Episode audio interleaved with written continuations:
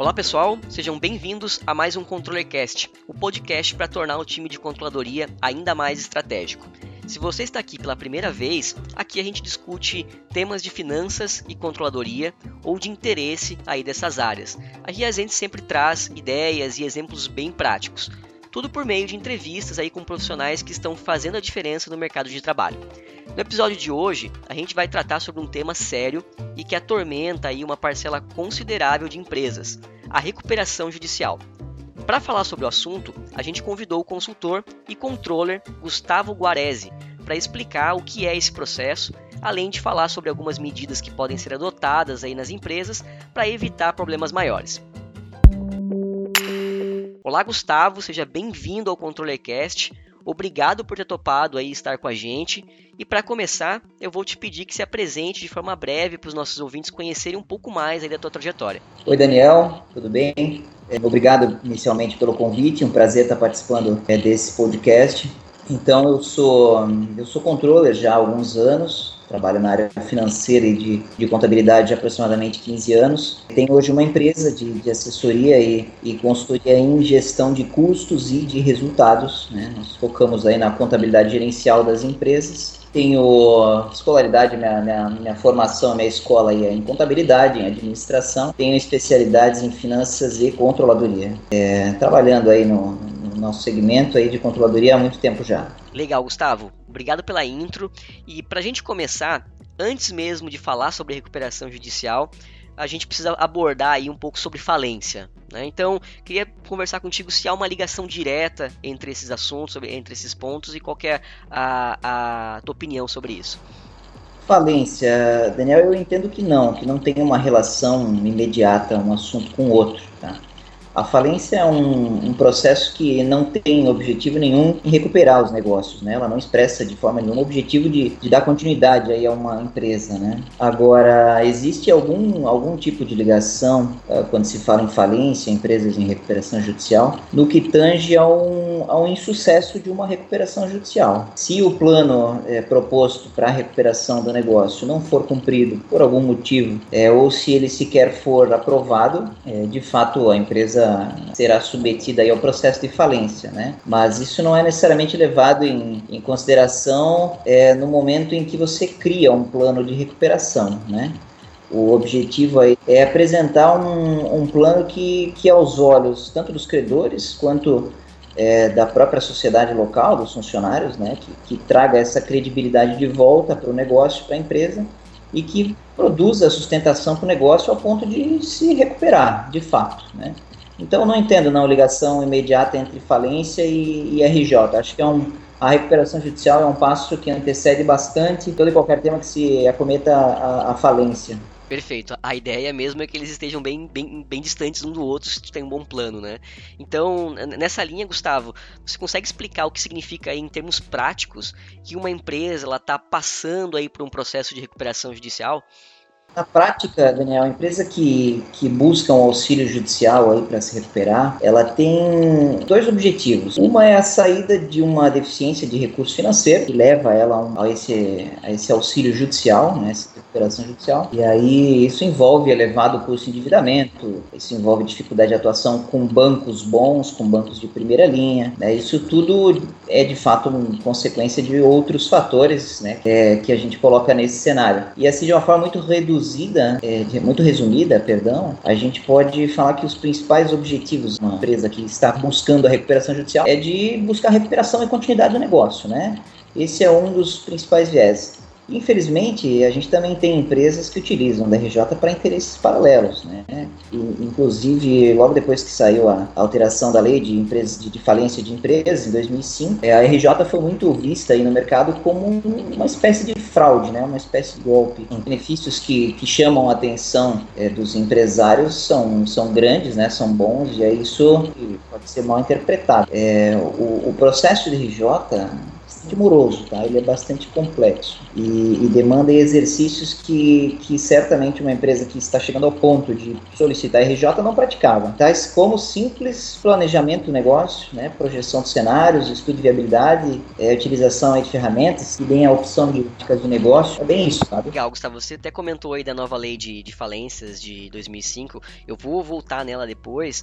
Antes disso, queria entender, você comentou, né, da empresa uh, entrar no processo de recuperação judicial e qual que é o procedimento para iniciar esse processo? É muito burocrático, né, até para que não se, não se torne uma manobra, uh, como você comentou. Qual que é a burocracia para iniciar um processo de recuperação judicial?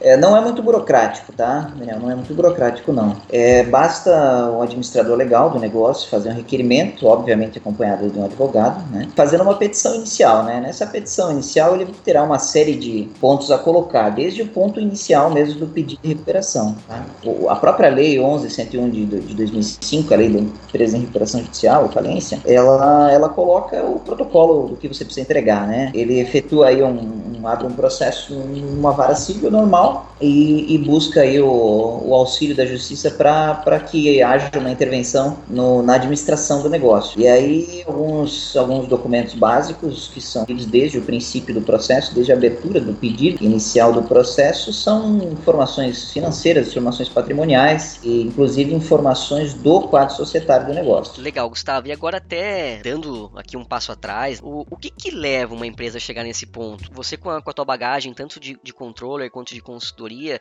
quais os erros mais comuns aí que você enxerga as empresas cometendo e que acaba culminando aí num cenário de recuperação judicial? São muitos fatores. É, eu conheço, eu conheço, eu tenho experiência em alguns casos em que a empresa solicitou a intervenção aí da RJ de maneira bastante imatura, até por, por recomendação de, de consultoria que está há pouco tempo trabalhando com essa empresa, muito em cima de um pedido de RJ, então cabe um entrosamento muito grande desses departamentos, sejam internos ou terceirizados, para tomar ou para orientar uma decisão tão importante quanto aderir, aderir a um plano de recuperação judicial. Eu tenho experiência de casos, por exemplo, que é o que, é o que eu acredito que é o que prevaleça, né? onde a deficiência administrativa, de fato, colocou a empresa num, num cenário, encurralou a empresa, né? de restar ela RJ como a melhor opção, antes do processo de falência, de fato, de encerramento das atividades. Né? Mas eu entendo que o que mais agrava esse ponto seja a ausência de um planejamento do negócio. Antes de pensar na RJ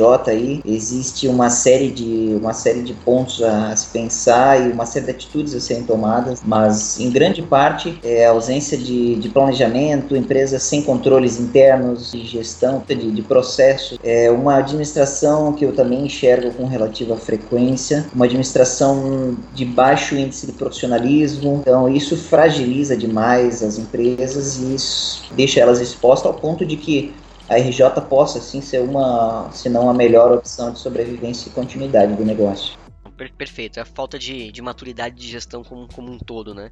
E agora, até voltando lá no que a gente comentou antes sobre a lei de, de falência, uh, tem um dado aqui, Gustavo, que eu queria discutir com você, que de acordo com o indicador do Serasa, os pedidos de recuperação judicial diminuíram aí em 23% uh, por cento em 2017, né? olhando um pouquinho para trás, somando 1.420 requisições nesse ano. Mas já em 2016, né, olhando mais para trás, foram registradas 1.863 requisições. Esse foi o maior volume registrado desde o ano de 2006.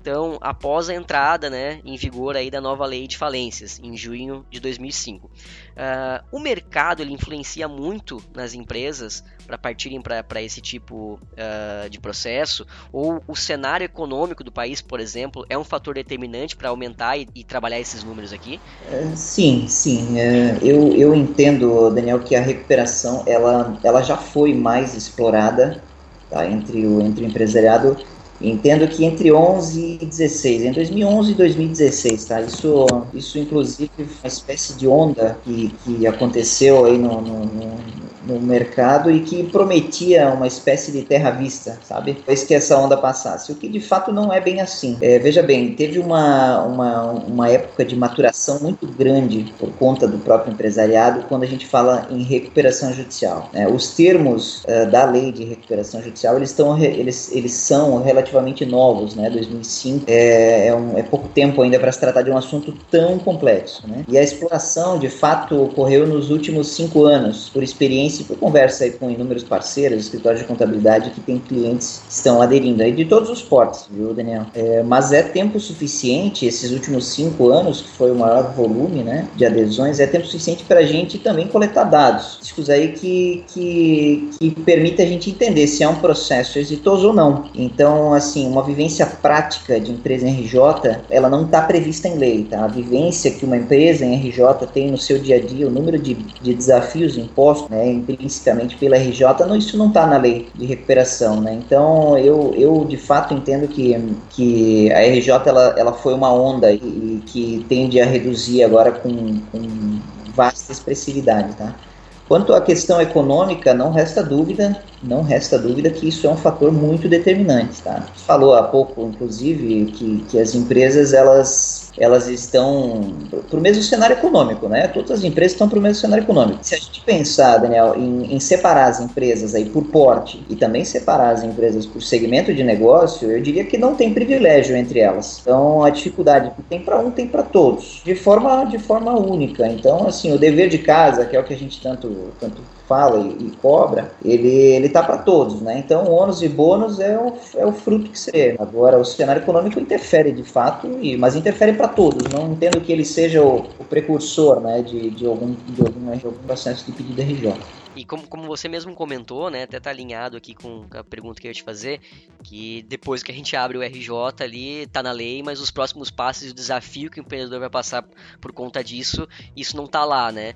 Então, a gente entende que o ideal aí para passar por esse processo e conseguir voltar ao mercado é justamente construir um plano de recuperação, né?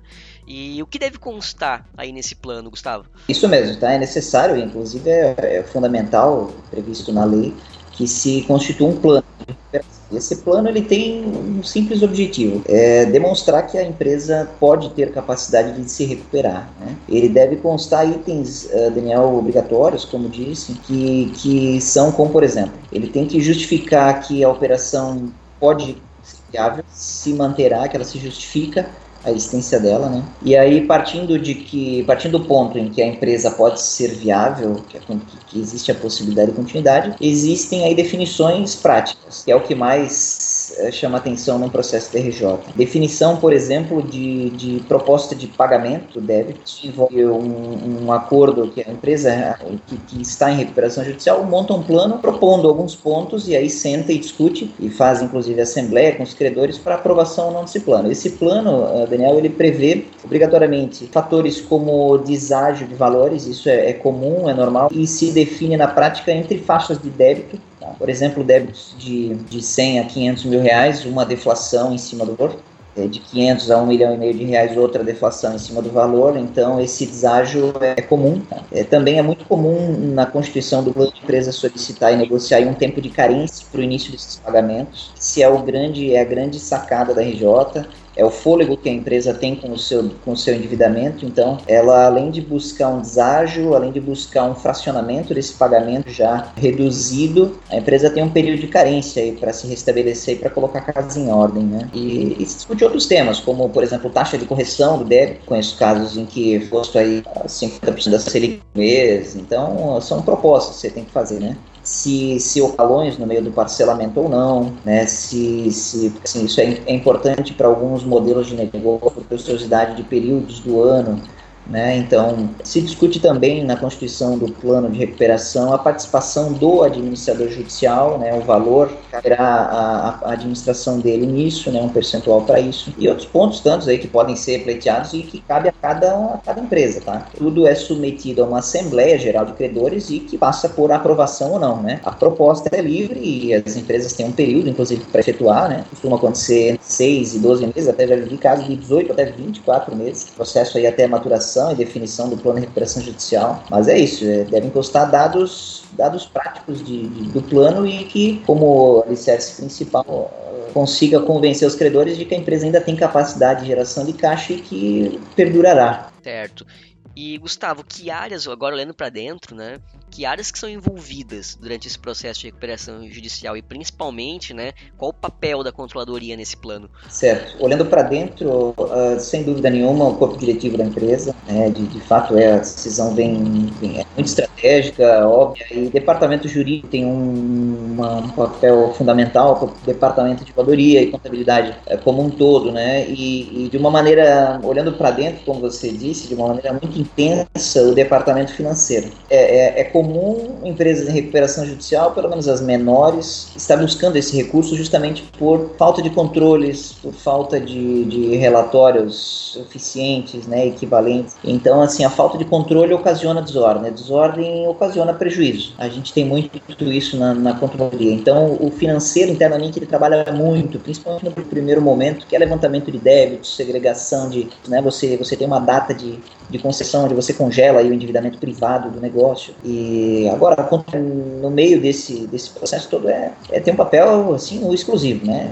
Meu ponto de vista, a controladoria está aí para produzir conteúdo, para trazer informação com uma velocidade adequada, que cruze aí com os interesses do negócio. É um processo que demanda tempo, mas são muitas pequenas etapas, então a velocidade é muito importante nesse momento, um banco de dados importante nesse momento. Então, assim, a própria criação de controles internos por parte da controladoria, e recomendo inclusive que se criem indicadores específicos é, para fazer o acompanhamento do plano de recuperação, né, exceto aí os indicadores internos do negócio, para ter uma ideia, a participação de um responsável é, legalmente constituído, ou seja, um administrador judicial, ela é obrigatória, né? Então, assim, do início ao término do processo de, de recuperação. É, então, a controladoria tem muitos reportes para fazer nesse meio tempo, quê? Porque o administrador judicial, ele é, ele é, o, ele é a ponte entre o juiz do processo e os credores, né? Ele é o intermediador, então ele é, ele é muito assediado quanto a informações, apareceres, como é que está a empresa. O credor, ele saber como é que está a saúde daquele negócio. Muitas vezes o próprio credor, ele, ele volta ou nem deixa de ser um fornecedor do negócio. Então, para ele, faz parte até da, da política da análise dele conhecer como está o andamento e, e o acompanhamento do plano de recuperação judicial, né? A gente comentou antes, né, você uh, falou aí da, da, da, falta de maturidade de gestão e de controle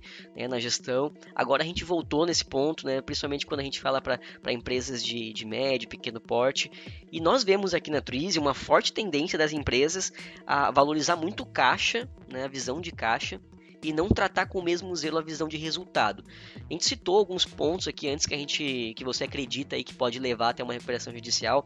Esse ponto em específico, você pode dizer aí que, que é um ponto também que ajuda, né, essa falta de zelo pelo resultado pode ajudar a levar a empresa a não enxergar esses, esses pontos à frente e acabar indo para uma RJ? Entendo que sim. Cedo ou tarde, Daniel, é um ponto encontra o outro, né? Olhar só para o caixa e não olhar para o resultado, ou vice-versa, é um ponto mais cedo ou mais tarde eles, eles vão se cruzar. Né? Então, assim, se você não tem performance de gestão, é, você, você tende a tomar decisões tempestivas. Decisões tempestivas né, não, não são salutares para negócio algum. É, o principal benefício Daniel, da RJ, é, volto a dizer, ele é o, o, congelamento dos passivos privados. Né? Friso privados porque não existe é, nenhum tipo de negociação envolvendo parcelamentos tributários ou endividamento tributário. Tá? Puramente dívida privada. E assim, esse, esse congelamento de, de passivos, ele gera um fôlego para o negócio. Né? Isso pode demorar 24 meses, como eu coloquei. Então, a empresa que está buscando o processo de recuperação judicial, ela está com sérios graves problemas de caixa. Uma empresa que, que, que está vivendo problemas de caixa, tem um fôlego aí que seja de 12 meses de todo endividamento, é, isso, isso por si só já promove uma recuperação em nível de composição de caixa. O equilíbrio aí entre a visão é, imediatista da recomposição do caixa e a, a decisões de médio prazo, que é uma visão de resultados, é, pode fazer um plano se diferenciar muito é, de, uma, de um, um, um, plano exitoso de um. Isso, sem dúvida, vai, vai garantir a continuidade, o atingimento do, do, do, plano de recuperação judicial, não, né? A conclusão do plano de recuperação judicial, não. Perfeito. E Gustavo, o que acontece então se a empresa ela não conseguir um acordo aí para recuperação judicial, ou até mesmo se ela não cumprir com o que está no, no, plano apresentado, no plano que foi acordado? São, dois, são duas coisas distintas, são dois momentos, né? A empresa não conseguir um acordo, como tu disse, significa dizer que ela não, que ela não pode apresentar um, um plano equivalente às necessidades dela, né? Que ela que demanda a recuperação dela. Então, é, isso significa dizer que, que não vai haver aceitação e que o plano não vai existir. Isso é um primeiro momento. Agora, segundo momento colocou, que trata aí de, de o não cumprimento de um plano de recuperação, ele é, um, ele é bastante gente. Vamos lá. O plano de recuperação, ele, ele como, um, como, um, como um planejamento interno comum de qualquer negócio, ele pode ser modificado. Tá? E, e aí ele não só pode, como deve, isso é comum acontecer, porque os planos de recuperação judicial é, para ter uma ideia, eles podem, eles podem prever aí um tempo de parcelamento, de, de, liquidação final de até 180 meses. Eu já vi isso acontecer. Acontecer aí de 7, 6 anos, inclusive, é 180 meses. Então, durante esse tempo todo, é natural que o processo é, vá sendo ajustado, que o planejamento seja aos poucos remodelado. Agora, é importante é colocar que o acompanhamento do administrador judicial, ele é um termômetro no meio dessa situação, tá? Ele vai, ele tem aí o papel de mensurar a evolução do plano. Então, se a empresa conseguiu vencer etapa do deferimento, como foi o caso aí de, de conseguir o acordo e não está cumprindo com o plano, é, não necessariamente isso pode ser prejudicial para o negócio ou para os credores. Modificado o plano do seu negócio, mas está produzindo resultado satisfatório. Isso é de fato muito comum. Então, assim, aos olhos de bons de, de, de, bom relacionamento com o administrador judicial, aos olhos de apresentação de fato de recuperação da gestão do negócio, com recomposição de sustentação do negócio, é, vai fazer o plano se tornar exitoso ou não. Agora, se a empresa não conseguir, mesmo depois de tendo deferido seu plano, é, manter níveis de, de, de bons, é, infelizmente, não ocorrerá os pagamentos das partes né, alguns outros entraves, como por exemplo, é, inadimplência com débitos posteriores à recuperação judicial, não podem existir, não isso, isso é, é crucial a um plano de recuperação. Então, são condições saudáveis ao ponto de vista da segurança do credor. Exigir que a empresa de recuperação judicial, após esse tempo todo de fôlego e esse deságio toda essa negociação, essa extensão do endividamento em longo prazo, é, demonstre capacidade de recuperação e sustentação. Senão, de fato, o plano termina e a empresa é submetida a um processo de falência. Entendi. Contar com um processo de planejamento, né, de orçamento e principalmente de acompanhamento, né, ter cadência no acompanhamento do planejamento, pode auxiliar aí a empresa a antecipar ou até mesmo prevenir esse cenário aí de recuperação judicial, Gustavo? Sem sombra de dúvida. É, coloquei há pouco e, e, e, lá no início do nosso bate-papo, a ausência é, de uma visão de médio e de longo prazo, elas comumente conotam o imediatismo, né? E o imediatismo e, e projeções, digamos assim, que é o que, que é o que o grande, o grande poder do orçamento esse caminho em vias opostas, né, Daniel? Quando, inclusive, quando eu me refiro a imediatismo, eu não, eu não, eu não quero me expressar com termos relacionados à agilidade, à precisão ou à velocidade, mas, mas a pressa e a negligência. Então, assim, a administração do orçamento, sem dúvida nenhuma, permite conduzir aí com eficácia a administração do, do, das empresas, evita perda de tempo, é, desgastes internos, né? Isso também é um fator que acaba promovendo prejuízo, né? O objetivo, o objetivo aí do, do de um planejamento orçamentário seja a empresa em recuperação ou não, ele traça pontos de foco para o negócio, né? Então ajuda a empresa a se manter focada, né? Evita aí é, gestão de projetos aí não muito interessantes para o negócio. Isso tudo acaba acaba sendo evitado com o processo de planejamento orçamentário, né? A gente trata muito, eu trato muito para os meus clientes que o planejamento orçamentário ele ele inibe a ação da pessoalidade nos negócios. Então direciona e orienta o negócio a um objetivo claro, comum, definido, né? Alcançáveis e inibe aí a, a interação da pessoalidade da, do grupo, né? Sim, sim. Decisões tomadas sem dados, né? Sim. Então, perfeito, Gustavo. Então, pra gente encerrar o nosso papo, uh, que medida aí com a tua bagagem a gente tem que ter para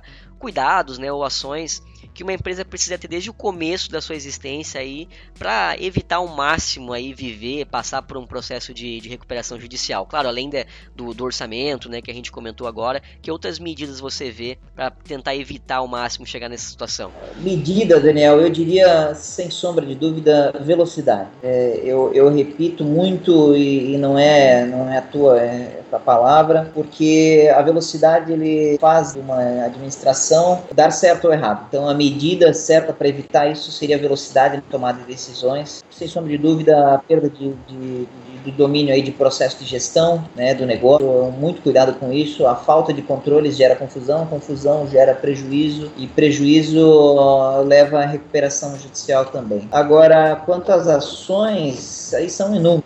Né? Eu, eu, eu aprendi com um colega de trabalho e ele é especialista em gestão de risco. É que não há nas empresas processos errados. Cada um está lá e funciona de alguma forma auxiliando na tarefa que precisa ser realizada. Então, assim, cada ação demanda uma intervenção e sempre, né, ela está tá sofrendo interferência das circunstâncias aí do momento. Que foi uma boa atitude hoje pode não ser uma boa atitude se olhada com os olhos de amanhã. Então, assim, é um grande erro as empresas fazendo essa comparação, né? Por que, que fizeram determinada coisa, determinada, por que, que tomaram determinada decisão no passado, avaliando as circunstâncias de hoje, né? Isso é um erro muito grave. Coloco, eu busco colocar minhas experiências, comendo, inclusive, é, que se leve muito a sério a visão e planejamento no médio prazo. Tá? Isso é uma, sem sombra de dúvida, uma ferramenta potente para evitar aí, é, situações como a de recuperação social visualizar resultados de médio prazo longo prazo, mínimo médio prazo, né? Isso permite é, que a empresa consiga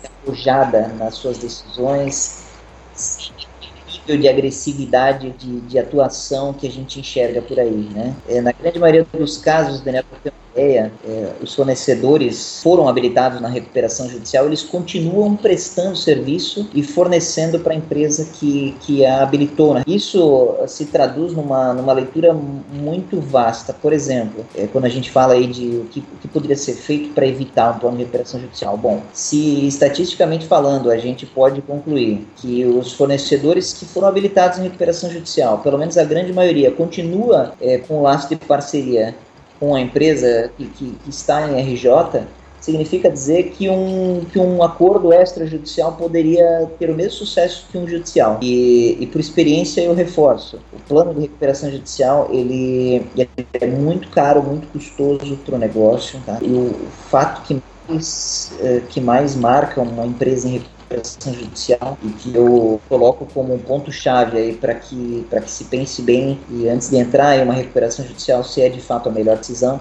é o desgaste de imagem que a empresa sofre. É um desgaste irreparável, é um desgaste, a gente coloca muito no dia a dia com colegas de trabalho que deixa um carimbo no, no, histórico da empresa que não sai jamais. Então, é muito cuidado com, com imediatismo, haja com velocidade, haja com informações e busque manter o planejamento do negócio em ordem, busque no mínimo a visão de médio prazo, fazer o dever de casa, buscar ferramentas. Outra coisa importante, muito importante aqui, se tratando de evitar processo de recuperação judicial, é o investimento maciço em capital intelectual. A gente fala em ferramentas, a gente fala em, em, altíssimos níveis de performance nos negócios, mas a gente tem aí o nosso maior ativo total. Então, uma equipe bem qualificada faz toda a diferença para uma empresa que pensa ou não entrar em recuperação judicial, principalmente no quesito de aconselhamento e, e tomada de decisão. Entendo que seja isso, Daniel. Perfeito, Gustavo. Acho que faz, faz todo sentido teus comentários e o que eu tirei do, do discurso foi uh, velocidade, mas com controle, né? Para não tomar nenhuma ação leviana uh, com rapidez, que daí também não adianta, né? Gustavo, muito obrigado aí pela tua participação. O bate-papo foi muito legal. Com certeza a tua experiência e o teu conhecimento vão colaborar muito para quem está vivendo essa situação aí uh, bem complicada na empresa e vai ajudar aí a, a, a dar os próximos passos e entender uh, como pode sair também dessa situação. Obrigado, Daniel. Eu volto a agradecer. A Twizy é uma empresa fantástica, tem um, um, produto maravilhoso aí. Somos, somos adeptos à, à boa prática de controles, né? Então, muito obrigado pela oportunidade. Espero de fato ter contribuído com, com, com o assunto em pauta. Valeu, Gustavo. Pessoal, espero que tenham gostado de mais um ControllerCast. Não deixem de nos enviar seus feedbacks. Um abraço e até a próxima.